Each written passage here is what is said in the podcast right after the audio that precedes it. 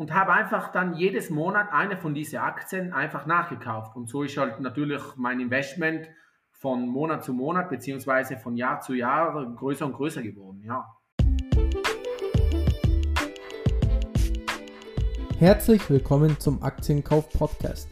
In diesem Podcast erklären wir, wie du dir mit Aktien langfristig ein Vermögen aufbauen kannst und begleiten dich auf deinem Weg zur finanziellen Freiheit.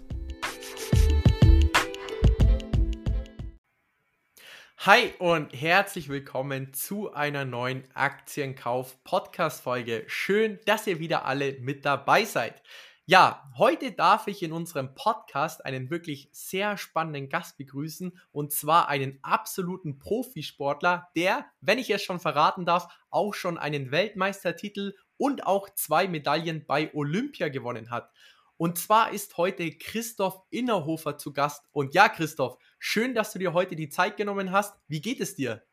Ja, hallo, grüß dich. Also ich freue mich sehr, den Podcast mit dir aufzunehmen.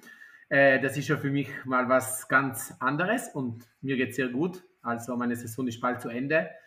Ähm, ich bin noch fleißig am Skitesten für die nächste Saison und ja, die Rennen sind leider schon wieder fertig für diese Saison. Also hast du jetzt sehr viel Zeit, um dich auf die neue Saison vorzubereiten und natürlich auch viel Zeit ähm, für die Börse aktuell. Und ähm, ja, Christoph, ich habe es ja gerade schon angeteasert. Du warst schon erfolgreich bei Olympia vertreten und hast dir auch einen Weltmeistertitel geholt. Und für all diejenigen, die dich noch nicht kennen, in welcher Sportart hast du dir diese Erfolge geholt, beziehungsweise hast du diese Erfolge erzielt und bist du eigentlich noch aktiv? Also ich, ich bin noch aktiv. Ähm, ich habe 2011 drei Medaillen gewonnen bei der Weltmeisterschaft in Garmisch, also Gold, Silber und Bronze. Und 2014 bei den Olympischen Spielen in Sochi habe ich in der Abfahrt die Silbermedaille gewonnen und in der Kombination die Bronzemedaille. Bevor du ja deine ersten großen Erfolge im Skisport erzielt hast, äh, warst du ja auch schon fleißig, was die Börse und das Geldanlegen angeht. Du hast uns ja schon per Sprachmemo erzählt, dass du tatsächlich schon sehr jung mit der Börse angefangen hast. Nimm doch mal unsere Zuhörer mit, in welchem Alter du über das Thema Börse gestolpert bist und wie. Also ich wollte mal sagen, weil du, weil du gesagt hast, dass sie jetzt mehr Zeit haben für die Börse. Auch im Winter habe ich Zeit äh, für die Wirtschaftsnachrichten zu verfolgen, ähm, weil da verpasse ich eigentlich keinen Tag. okay. ähm, sagen wir mal so, meine, ich hatte immer große Leidenschaft für Wirtschaft und wie das halt so in der Schule ist, wo man eine Freude hat, ähm, dann ist man eigentlich gut ohne Lernen. Und bei mir war das so in Mathematik und in BWL, also ähm, Wirtschaft. Also in den zwei Fächern hatte ich eigentlich äh, ausgezeichnete Noten. In anderen Fächern war ich ein bisschen so lala. Aber mich hat einfach das schon immer fasziniert, einfach Börse, Aktien, damals einfach, ähm, ich bin ja wie ein Zahlenfreak, oder? Einfach der, der, der, Vergleich und einfach irgendwie dann so zu verstehen, also ich bin eigentlich genau reingekommen in diesen Hightech-Boom, oder? Und mich hat das einfach fasziniert, einfach zu sehen, wie, wie schnell das gehen kann, hoch und hinunter und einfach, äh, wie da auf einmal ein neuer richtiger Trend entstanden ist. Natürlich wie du merkst, wie das jetzt erzählt, damals habe ich gar nichts verstanden von der Börse. Ich habe einfach gesehen, wie die Aktienkurse gestiegen sind und wie das halt damals einfach war. Jede Hausfrau wollte Aktien kaufen und ich mit 14 genauso. Und das wissen wir heute alle, dass das eigentlich Zeit zum Verkaufen ist, sobald jeder Aktien kaufen will. Und damals war es eigentlich auch so, ähm, ja, ich habe gleich, wie der Markus Koch sagen würde, einen auf den Popo bekommen. Also, der sagte das immer so in seinen Podcasts, weil, ja, weil ich einfach viel zu spät dran war und eigentlich gleich äh, nach wenigen Monaten eigentlich angefangen habe, Geld schon zu verlieren und nicht zu gewinnen. Also bedeutet, du hast dann die Aktie auch dann gleich wieder verkauft mit 14. Beziehungsweise, was war eigentlich deine erste Aktie? Nein, also ich habe sie nicht verkauft. Ich habe die tatsächlich jahrelang ähm, behalten. Das waren mhm. einfach alles ähm, Internetfirmen, ähm, wie halt man damals gemeint hat, ohne Internet und ohne Tele Telekommunikation geht es nicht mehr. Das stimmt mhm. auch. Mhm. Aber es spielt immer die Bewertung eine wesentliche Rolle, egal wie groß das Thema auch für die Zukunft ist. Und das mhm. wusste ich damals noch nicht. Diese mhm. Aktien sind dann ähm, entweder Konkurs gegangen, also die Firmen, oder die sind 80, 90 Prozent ähm, gesunken. Meine erste Aktie war Tiscali. Also das war in Italien irgendwie die große Internetaktie. Ja, mhm. das war so wie bei euch ungefähr die Deutsche Telekom war. Mhm. Okay. Ja. Mit der wäre man ja auch immer noch 80 Prozent im Minus, wenn man okay. die vor 20 Jahre gekauft hätte. Die war okay. über 100 Euro. Ah, okay, krass. Und wie war dann so dein ähm, Werdegang, was die Börse betrifft? Ich meine, du bist ja dann ähm, hauptberuflich, beziehungsweise bist ja immer noch aktuell äh, Profisportler. Und wie, wie bist du dann weiter vorgegangen? Weil ich meine, das war ja der Crash und viele Leute haben dann einfach auch mal ein paar Jahre mit der Börse ausgesetzt. Wie war es bei dir? Hast du dann gesagt, hey, ich möchte jetzt einfach mal die Börse verstehen und mich ein bisschen reinlesen, wie das funktioniert? Oder kam da mal irgendwie ein Zufall ins Spiel? Also, wie ging es dann bei dir so weiter? Auch gepaart mit dem Profisport? Genau, bei mir ging es so weiter, dass ich eigentlich angefangen habe, Bücher zu lesen, dass mich einfach dann die Psychologie der Börse immer mehr fasziniert hat. Ich habe viele mhm. Bücher gelesen über Warren Buffett, über Costoiani, Max Otte, einfach auch Bücher, wo man lernt, die Bilanzen zu analysieren und habe mich dann eines Tages entschlossen, wieder in der Börse anzufangen zu investieren mhm. und einfach konservativ zu investieren. Ich habe dann jedes Monat eine, eine Aktie nachgekauft, also ich hatte ungefähr meine 10, 15, 20 Aktien, die was ich im Kopf hatte. Laut Buffett großen Burggraben, Preismacht, Leader ähm, und habe einfach dann jedes Monat eine von diesen Aktien einfach nachgekauft. Und so ist halt natürlich mein Investment von Monat zu Monat beziehungsweise von Jahr zu Jahr größer und größer geworden, ja. Hm. Okay. Und was sind dann für dich so Aktien mit, ähm, mit großen Burggraben? Also, äh, was für Titel hast du dann ungefähr so in deinem Depot? Es ist eigentlich ganz interessant, wenn man auch Statistiken so anschaut, wie viele, also es gibt ein Börsenspiel in Amerika hm. und dort schlagen eigentlich die Kinder 80 Prozent von, von, von, von, von, den, von den Fonds, Fonds, Fonds, Entschuldigung nochmal, 80 Prozent von den Fondsmanagern, oder? Ja. Und ja. das ist eigentlich interessant. Und warum schlagen die die? Weil die investieren eigentlich nur in Aktien, die jeder kennt. Also mhm. äh, McDonald's, äh, Coca-Cola, äh, Nike, äh, Pepsi, ähm, alles nur ganz große Firmen, die was schon vor 20, 30, 40 Jahren gegeben hat und die was auch noch in 20, 30, 40 Jahren geben wird. Und also für mich ist auch sehr wichtig, dass ich in konjunkturunabhängige Firmen investiere. Weil egal was passiert, ähm, die Produkte braucht es immer. Und wie wir wissen, konjunkturunabhängig ist Tabak, Getränke, Essen, Militär und Pharma. Ähm, ich muss sagen, im Tech-Bereich war ich immer relativ wenig investiert. Einzig Apple hatte ich schon vor vielen Jahren gekauft. Aber wie gesagt, nochmal zurückzukommen, mir ist einfach wichtig, sonst die Dividende. Warum ist mir die Dividende wichtig? Ich als Sportler habe das Glück, also viele Jahre gut zu verdienen. Aber wenn ich mal nicht mehr Skifahren werde, dann werde ich wesentlich weniger verdienen. Wer weiß, was ich danach mache. Und ich sehe eigentlich die Dividende wie eine vermietete Wohnung. Also nur viel besser. Weil wenn wir das als Vergleich machen, wenn man heutzutage 500.000 Euro zum Beispiel bei uns investiert in eine Wohnung, dann bekommst du ungefähr 1000 Euro Miete im Monat, das heißt 12.000 Euro im Jahr, das sind ungefähr 2,5 Prozent ähm, aufs Jahr aufgerechnet. Wenn ich das in der Börse investiere, in äh, konjunkturunabhängige Unternehmen mit, äh, mit, mit, mit, mit, mit Dividenden, dann ist eigentlich gar nicht schwierig, einen Durchschnitt von zweieinhalb Prozent Dividende zu gewinnen. Aber was ist der Vorteil? Ich kann aussuchen, in welche Länder das ich will investieren, in welche Firmen und wie viel ich wo will investieren. Wenn ich eine Wohnung kaufe, muss ich einen Ort aussuchen und du weißt auch nicht, was da passiert. Baut dir jemand vor, baut jemand dahinter, bezahlt der Mieter nicht.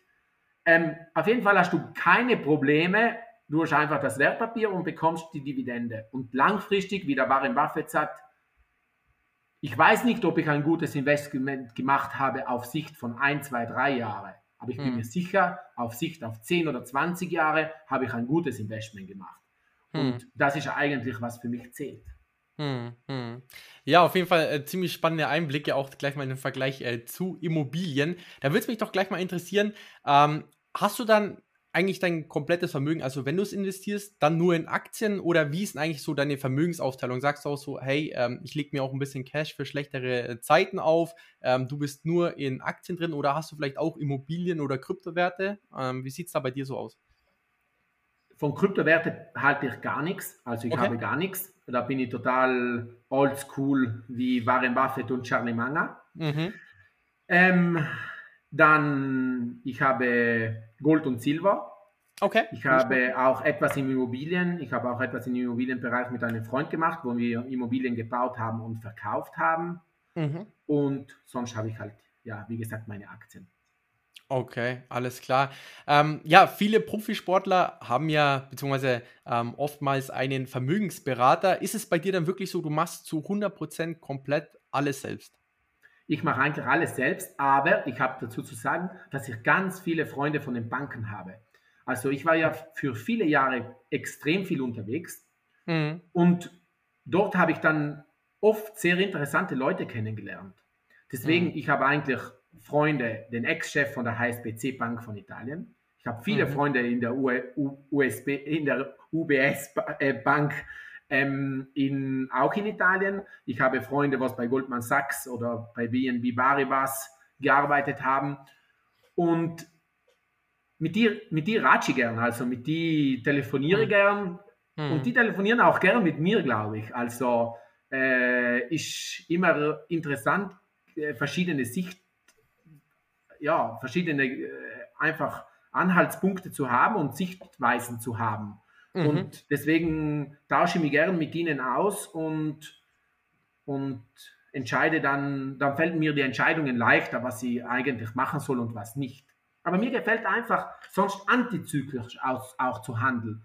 Einfach nicht in der Menge nachzulaufen und oft genau das Gegenteil zu machen. So wie bei nach der Corona-Krise habe ich eigentlich Ölaktien gekauft. Ähm, okay. Sobald die niemand wollte und haben eigentlich mhm. mit den Ölaktien 300, 400 Prozent gemacht. Mhm. Ähm, mhm. Und wie ich eigentlich im Moment will niemand nichts mehr von China wissen. Aber mich interessiert China, weil die chinesischen Aktien haben mittlerweile interessante Bewertungen. Und mhm. China ist nur eine Frage der Zeit, bis die Amerika ähm, überholen werden. Und vor allem mhm. ist für mich interessant, wie gesagt, für mich zählt einfach extrem die Bewertung. Und wenn die Bewertung passt, dann wird früher oder später die Aktie auch wieder laufen. Ja, ja.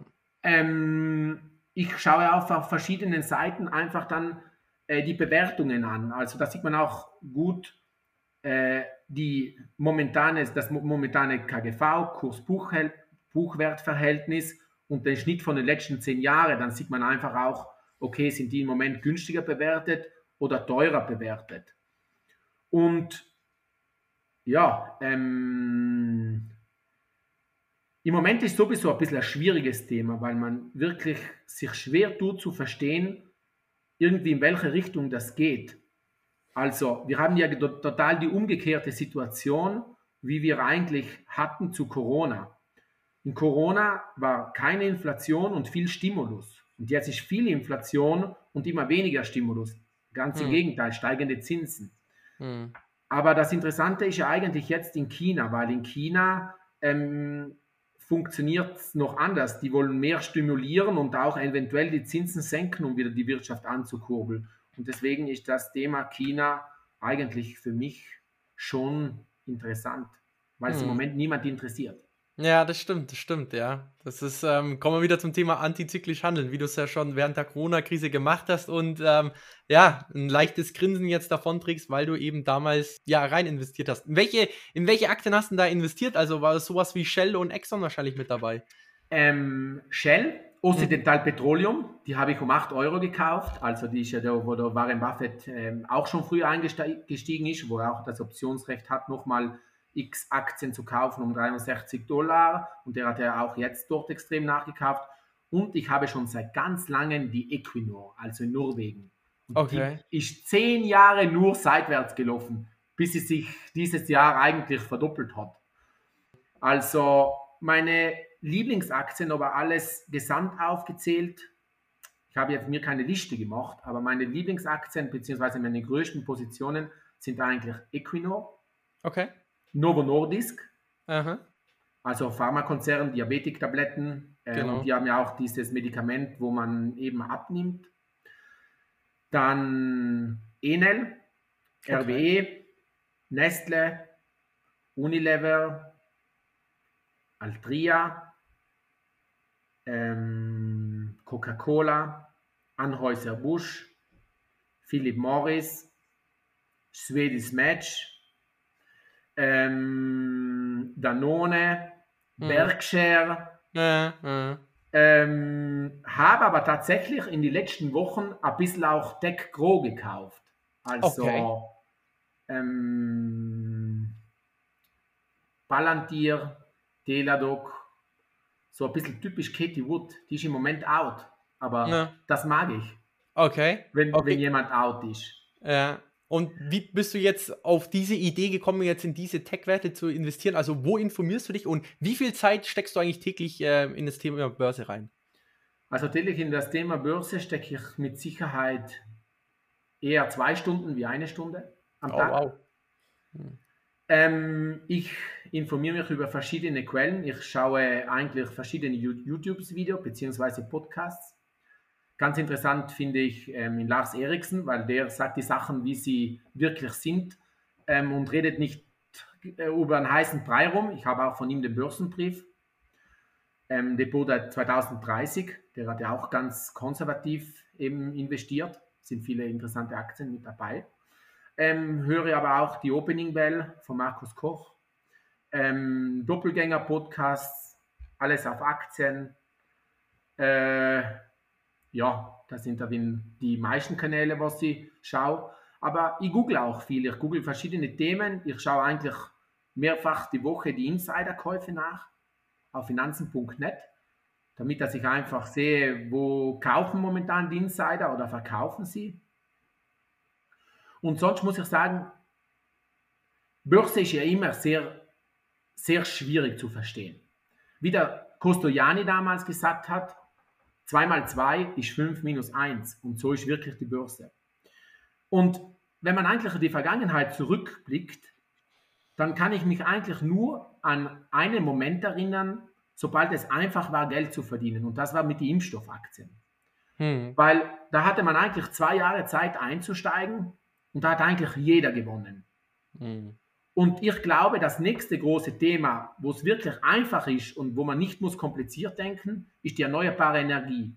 Hm. Weil jetzt mit dem Kriegthema werden einfach massiv wird in erneuerbare Energie investiert werden, um einfach unabhängig zu werden von verschiedenen Rohstoffen.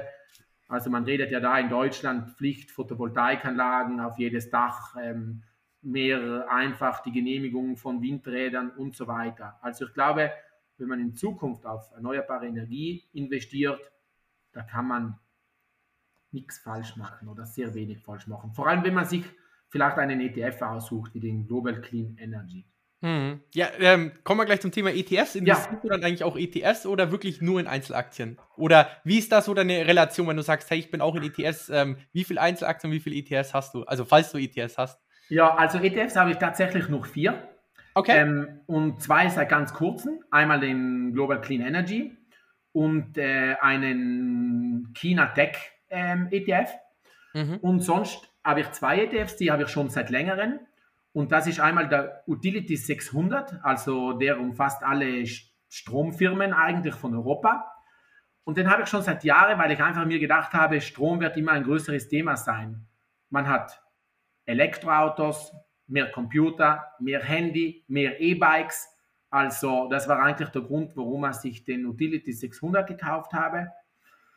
Und ich muss sagen, Autofirmen bezüglich Elektroauto habe ich nie nichts investiert, weil es ist eigentlich interessant, wenn man schaut, wenn man die Geschichte von den Autos auch anschaut. Vor über 100 Jahren, sobald die ersten Autos waren, hat es 2000 Autofirmen gegeben. Von den 2000 Autofirmen sind weniger als 10% übrig geblieben. Also da waren tatsächlich nur mehr, glaube ich, 5% übrig. Und jetzt vermischt sich das neu mit Elektroautos. Und ich kann das nicht abschätzen. Wer wird da jetzt äh, den, den Markt, Marktanteile gewinnen bzw. verlieren? Dann setze ich lieber auf die Stromaktien. Hm. Und der vierte ETF, das ist ähm, ein High-End-Dividend-ETF. Äh, das sind einfach die größten 1200 Firmen weltweit drinnen, äh, die was dann gute Dividenden aus, ausbezahlen. Okay, ja, mega interessant. Verkaufst du eigentlich auch Aktien oder ETS? Und falls, ähm, was wären für dich äh, Verkaufskriterien? Also Warren Buffett sagt, es ist nie kein guter Zeitpunkt, eine Aktie zu verkaufen. Weil man okay. sollte eigentlich eine Aktie für immer behalten. Hm. Ähm, deswegen, man sollte eigentlich nur Aktien kaufen. Warren Buffett sagt ja auch, man sollte eigentlich nur Aktien kaufen. Man sollte sich das so vorstellen, man hat nur zehn Möglichkeiten, Aktien zu kaufen. Und man sollte also nur dann wirklich die kaufen, die was man auch für immer behalten möchte. Mhm. Ich muss sagen, die letzten Jahre habe ich das tatsächlich gemacht.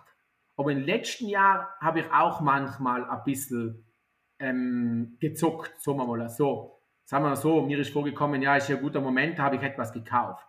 Hm. Ähm, aber dann sichere ich mir relativ schnell mit einem Stop-Loss ab. Das heißt, okay. ich bin im Plus und wenn ich diese Firma so wie sehe, eher als Spekulation, dann setze ich einen Stop-Loss, damit er sie nicht mehr verlieren kann. Aber hm. sollte falsch liegen und das Papier geht gleich minus, dann mit minus 5 oder minus 10 Prozent verkaufe wieder. Hm. Ja. Okay. Okay. Ja, mega spannend. Und ähm, wie sieht es eigentlich so bei dir aus ähm, in Sachen Preisgeldern? Ich meine, ähm, du hast ja schon einen Weltmeisterschaftstitel oder du hast ja auch schon äh, bei Olympia ein bisschen was abgesandt. Wie geht man da mit dem Geld um? Also sagst du dann sofort, okay, cool, das ist ein Riesenbonus, was ich dann in Aktien investieren kann? Also wie war da so immer so dein Mindset? Hm, ja, das habe ich eigentlich relativ easy gesehen, sagen wir mal so. Wie gesagt, ich habe eigentlich immer jedes Monat etwas dazu gekauft und egal, ob ich da Preisgeld gewonnen habe oder nicht, habe mich eigentlich relativ ähm, wenig interessiert. Natürlich, wenn ich mehr Preisgeld verdiene, ist umso besser, dann habe ich mehr Geld zum Investieren, aber das war jetzt nicht so, dass ich dann das Preisgeld bekommen habe und am nächsten Tag habe ich alles dann in die Aktien mhm. reingesteckt. Na, das war, das war nicht oh. so. Okay, und ähm, jetzt bei euch äh, in, in, der Sportart, ist es da eigentlich so, dass bei euch die Top-Athleten eigentlich auch lebenslang davon leben können, also was sie jetzt in den 10, 15 Jahren Karriere verdient haben? Oder ist es wirklich so, dass man wirklich auf sein Geld achten sollte und halt schon frühzeitig in sein, ähm, ja, in, in Assets wie Aktien oder Immobilien investieren muss? Ich glaube, wenn man nichts macht, das ist sicher das Falsche. Ja. Ähm, deswegen etwas soll man machen. Mhm. Ähm, das finde ich sicherlich wichtig, vor allem in Momente wie jetzt, weil mit die 5, 6, 7 Prozent Inflation heißt das einfach, dass du nach zehn Jahren extrem viel weniger Geld hast. Mhm. Ähm, aber man muss sich auch informieren und das ist oft einfach ein, ein, ein schwieriges Thema, irgendwie reinzukommen, oder? Und ich habe irgendwie das Gefühl, wenn jemand nichts von Aktien versteht, aber der hat ein gutes Allgemeinwissen, dann ist das eigentlich ein guter Investor, weil der mhm. weiß dann die Firmen, sagt zum Beispiel, okay, ich habe mit Computersachen zu tun und und und und sagt, Cloudflare ist mega oder Apple ist der beste Telefon oder Etsy ist die beste Seite für Secondhand-Bekleidung, dann kann man das schon oft ein, richtig gut einschätzen, was sind die besten Firmen. Und wenn man in die investiert, meistens liegt man richtig. Hm. Oft, sobald man sich anfängt, zu, mit dem Thema Börse auseinanderzusetzen, dann meint man besonders clevere Schachzüge, Schachzüge zu machen. Und das geht meistens in die Hose. Weil dann denkt man, oh, jetzt Lithium, weil es braucht mehr Batterien und keine Ahnung was. Und da kann man brutal auf die Schnauze fallen. Weil wenn du eigentlich schaust, es geht eigentlich immer alles gleich.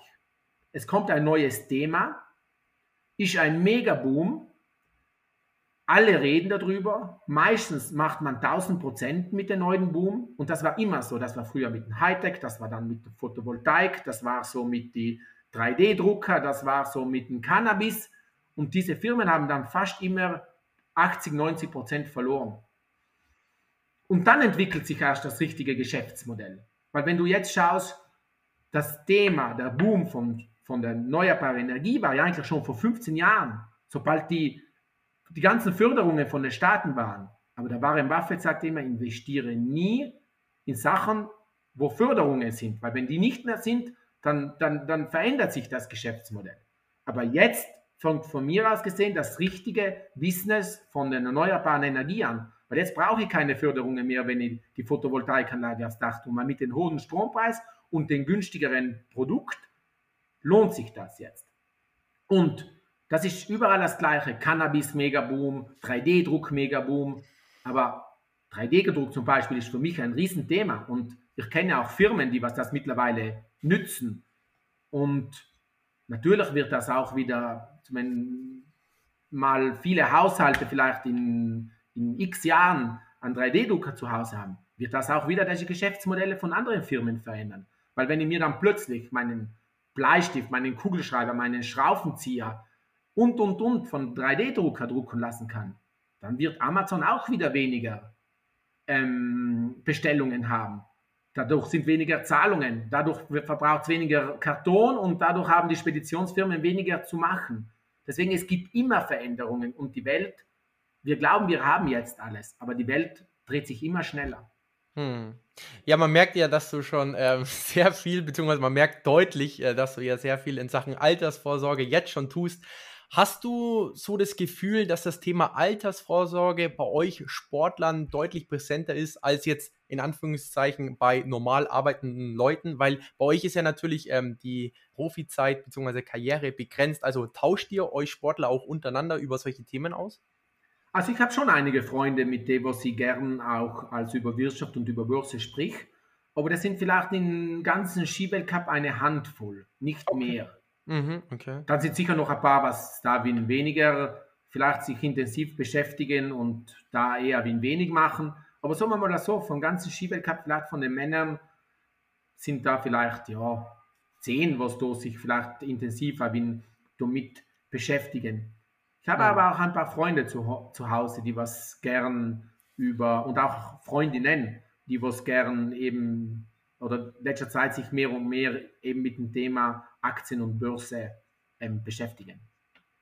Okay. Und würdest ja. du schon sagen, dass du mit deinen Investments, vor allem weil du ja sagst, in Dividendentitel, ähm, in gewisser Art und Weise finanziell frei bist? Also, dass du schon mit deinen Dividenden deine laufenden Kosten decken könntest?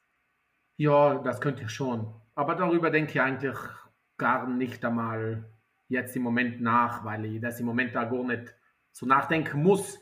Aber mhm. natürlich, wenn man ein schönes Geld investiert hat in Aktien und man bekommt dann eigentlich gute Dividenden im Laufe von Jahr, ähm, dann ist das schon, schon natürlich äh, mega und das ist dann einfach, das sollte dann einfach danach äh, zum, zum Monatsgehalt dazukommen, oder? Wenn das aber weniger ist, dann bessert man einfach den gut auf, einfach mit die, mit die, die Dividenden, was man, was man verdient, ja. Mhm. Was man dazu bekommt. Okay. Hast du dann auch so monatliche Sparpläne oder investierst du halt einfach so, wenn du siehst, okay, jetzt wird es vielleicht Sinn machen zu investieren, weil es jetzt gerade einen Dip gab? Also, wie ist es so bei dir? Ähm, wie gesagt, also jetzt mittlerweile habe ich ja irgendwie, bin ich so ziemlich breit aufgestellt, was ich eigentlich ja. alles will. Äh, in der Vergangenheit, wie gesagt, habe ich einfach grundsätzlich gesagt, einmal im Monat kaufe ich um Betrag X Aktien nach so in die letzten ein, zwei Jahre habe ich eher danach so nachgekauft nach Gefühl. Habe ich gesehen, okay, Enel ist jetzt 30% gesunken, fange ich an, dir ein paar Mal nachzukaufen. Ähm, steigende Zinsen, vielleicht ein bisschen was mit den Banken, wo ich nie, nie nichts hatte, äh, kann ja auch eine Kleinigkeit kaufen, weil die jetzt eben zurückgekommen sind. Hm. Und äh, das mache ich dann schon vielleicht so so schrittweise, ja, jetzt im Moment oder nicht mehr so konsequent sagen, alle vier Wochen, nein. Okay, okay. Ja. Äh, und, und was waren jetzt für dich so die drei Bücher, aus denen du das meiste Finanzwissen rausgezogen hast für unsere Zuhörer? Die drei Bücher, ähm, die müsste ich raussuchen. Wenn man danach eine Minute gibst, dann schaue ich da drüben äh, nochmal, wie der Titel heißt. Dann kann ich das gern, gern weitergeben. Okay, aber so Bauchgefühlmäßig? Ja. Äh? Nein, also Costo, Costojani äh, hm. und, und Warren Buffett, also das sind absolut meine Lieblingsbücher. Aber auch eins von Max Otte, was ich gesagt habe, habe ich okay. mega gut gefunden. Ich finde einfach richtig gut, dass man die Philosophie versteht und einfach so, so Hirnwäsche braucht man da richtig. Dass man ja. einfach, dass man einfach ähm, so oft lest, dass man einfach soll schauen auf die Bewertung, nicht in die Booms hinterherlaufen und einfach selber versuchen, richtig stark nachzudenken, wie, wie gut das Geschäftsmodell der Firma ist und wie nachhaltig das ist. Deswegen, und was mich halt auch immer extrem interessiert, sind halt einfach so Statistiken, oder? Weil, äh, jetzt fällt mir noch gerade einer ein, weil ich auch erzählt habe, dass ich äh, Gold und Silber habe. Silber habe ich in letzter Zeit habe ich mehr gekauft, obwohl Silber ist in letzter Zeit eigentlich ja gar nicht so gut noch gegangen. Steht eigentlich ziemlich. Aber was interessant ist, ist, dass vor 30 Jahren der Silberpreis ja auf 50 Dollar war, circa. Heute ist der, ist der Silberpreis auf 25 Dollar. Aber wenn du die Inflation mitrechnen würdest, dann der Silberpreis von 50 Dollar von 1982 oder 84, wann das war, das wären wie heute 450 Dollar. Okay, okay. Ja, ja. Das ist ein interessanter Fakt. Ja, ja ist eigentlich interessant. Aber ja. was auch noch interessant ist, ist, dass eigentlich der Warren Buffett nie nichts investiert in Gold und Silber. Und da mhm. habe ich auch mal einen Satz, einen interessanten von ihm gelesen. Wenn man das ganze Gold auf der Welt zusammenzählen würde, dann wäre das ein Würfel von, glaube ich, 27 Meter. Ja, genau. Irgendwas mit dem Brandenburger Tor, irgendwie so ungefähr in der Abmessung als Würfel. Ja. Genau. Und mit dem Wert von den Würfel könnte man in Amerika dreimal alle 1000 größten Firmen kaufen, plus das ganze Land in ganz Amerika. Da sagt Warren Buffett, was hättest du lieber, den Würfel oder die 1000 größten Firmen dreimal plus das ganze Land? Natürlich, da gesagt die Firmen und das Land, weil mit denen kannst du halt arbeiten. Und Gold ist halt einfach, ähm, ja, äh, das bewegt sich halt nicht. Hm. Und ich habe auch mal eine interessante Statistik gesehen. In den letzten 100 Jahren hätte eigentlich Gold nicht die Inflation geschlagen. Okay, ja, das ist echt interessant. Ja. ja. Jetzt hast du ja schon ähm, öfters mal Warren Buffett und André Costolani erwähnt. Gibt es für dich das eine Börsenzitat? Also, was ist so dein Lieblingsbörsenzitat?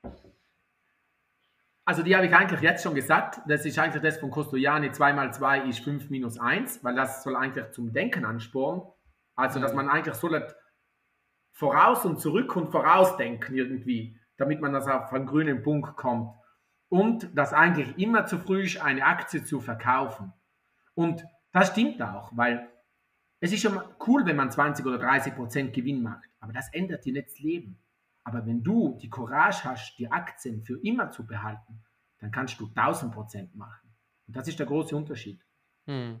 Und da kann ich da noch eine tolle Sache erzählen.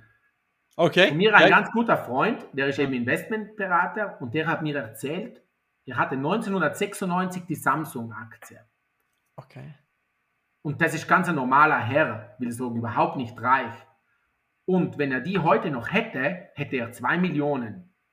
Also eigentlich glaube ich, alle großen Firmen, die was man vor 20 Jahren gekauft hätte, hätte man eben Hunderte oder Tausende Prozent gemacht. Das ist das gleiche mit Apple. Wenn man Apple vor 20 Jahren gekauft hätte, glaube ich, hätte man aus einem Euro 10.000 Euro gemacht. Mit dem Preisanstieg, was er hat. Deswegen würde ich einfach nur sagen, wenn man diese großen Firmen hat und man kauft die um eine ordentliche Bewertung, die großen Firmen werden einfach immer größer. Das ist wie die reichen Leute werden immer reicher. Und die kaufen sich schon dazu, was sie brauchen. Deswegen sind das eigentlich schon meistens auf lange Sicht sehr gute Investments. Und wenn man eigentlich auch noch zurückschaut, heutzutage die größten Firmen, Apple, was hat die welchen Wert mittlerweile? Zweieinhalb Billionen, oder? Ja. So, so ungefähr. Ja.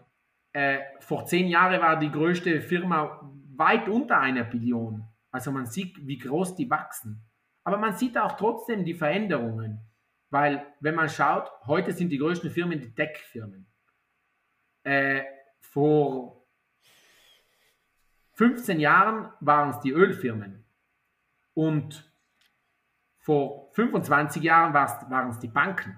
Hm. Also die Geschäftsmodelle verändern sich schon und es ist schon interessant eben auch zu sehen, wie, wie sich alles verändert, weil ich glaube, beim S&P, die Ölfirmen machen vor diesem, vor diesem großen Anstieg von jetzt war 2% haben die, die, die Ölfirmen von S&P ausgemacht, heute 3%. Mhm. Und, und ich glaube, vor 10, 15 Jahren waren das weit mehr als 10 Prozent. Mhm. Mhm. Ja. Ja. ja, mega, mega spannend, Christoph. Also ich könnte mit dir jetzt eigentlich noch ähm, weiter, weiter eine halbe Stunde diskutieren, aber letzten Endes müssen wir trotzdem leider zu einem äh, Schluss kommen. Also wirklich wahnsinnig inspirierend, ähm, wie weit du schon jetzt denkst in deiner Karriere oder wie früh du schon angefangen hast, in die Börse zu investieren. Also das sollte auf jeden Fall hier auch weitere Zuhörer inspirieren und auch das Mindset, was du hast mit dem langfristigen Investieren. Also da können wirklich viele noch was von dir lernen. Ja, Christoph, ähm, ich bedanke mich nochmal recht herzlich, dass du hier in den Podcast gekommen bist. Und falls jetzt Leute trotzdem noch die ein oder andere Frage haben, wo könnten sie dich am besten finden? Also auf welchen Kanälen bist du am häufigsten vertreten? Absolut auf Instagram. Also auf Instagram bin ich einfach zu finden, bin eigentlich für jeden erreichbar, kann mir gern jeder folgen oder, oder auch äh, privat schreiben. Und mein Name ist dort einfach Innerhofer Christoph, alles zusammen. Man findet vor allem viele Skifahrerfotos. Ich habe mir sogar mal überlegt, einen Aktien- und Börsenkanal aufzumachen auf Instagram. Ah, okay. Ja, das Aber, da könnten wir dir helfen. Ha? Da könnten wir dir auf jeden Fall helfen. Aber bis jetzt habe ich das noch nicht gemacht. Also, okay. da musst du uns dann auf jeden Fall Bescheid geben. Ja, natürlich. Okay, top. Ja, aber top. auf Instagram bin ich gut erreichbar. Dann kann man auch ein mehr über mein Leben sehen und über, mein, über meine Leidenschaften und ja, einfach alles 360 Grad rundherum, ja, was da alles passiert. Mega. Dann schaut auf jeden Fall alle mal auf Christophs Instagram vorbei. Verlinken wir natürlich auch noch in den Show Notes. Und ja, Christoph, dann möchte ich mich nochmal ähm, bei dir herzlich bedanken und hoffe, dass wir uns doch vielleicht in Zukunft nochmal hier im Podcast sprechen können. Ja, natürlich, gern. Super. Also ich hoffe, die Zuhörer hat es gefallen und, und ich hoffe, bis bald. Super. Also dann, Christoph, mach's gut. Ciao, ciao. Ihr auch. Tschüss.